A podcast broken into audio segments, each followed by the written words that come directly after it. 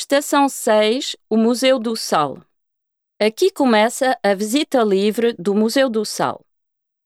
Podem agora assistir o filme que se encontra no fundo da sala. Ele explica a produção do sal em Franche-Comté com imagens dos anos 1920. A saída deve ser feita em seguida pelo museu, à direita quando estão à frente da tela de projeção. A exposição permanente é traduzida em inglês e alemão. Um espaço dedicado ao público jovem termina a visita do museu. Se pediu emprestado o leitor no início da sua visita, é favor de não esquecer de o entregar na recepção do museu. Desejamos um bom fim de visita e uma agradável estadia.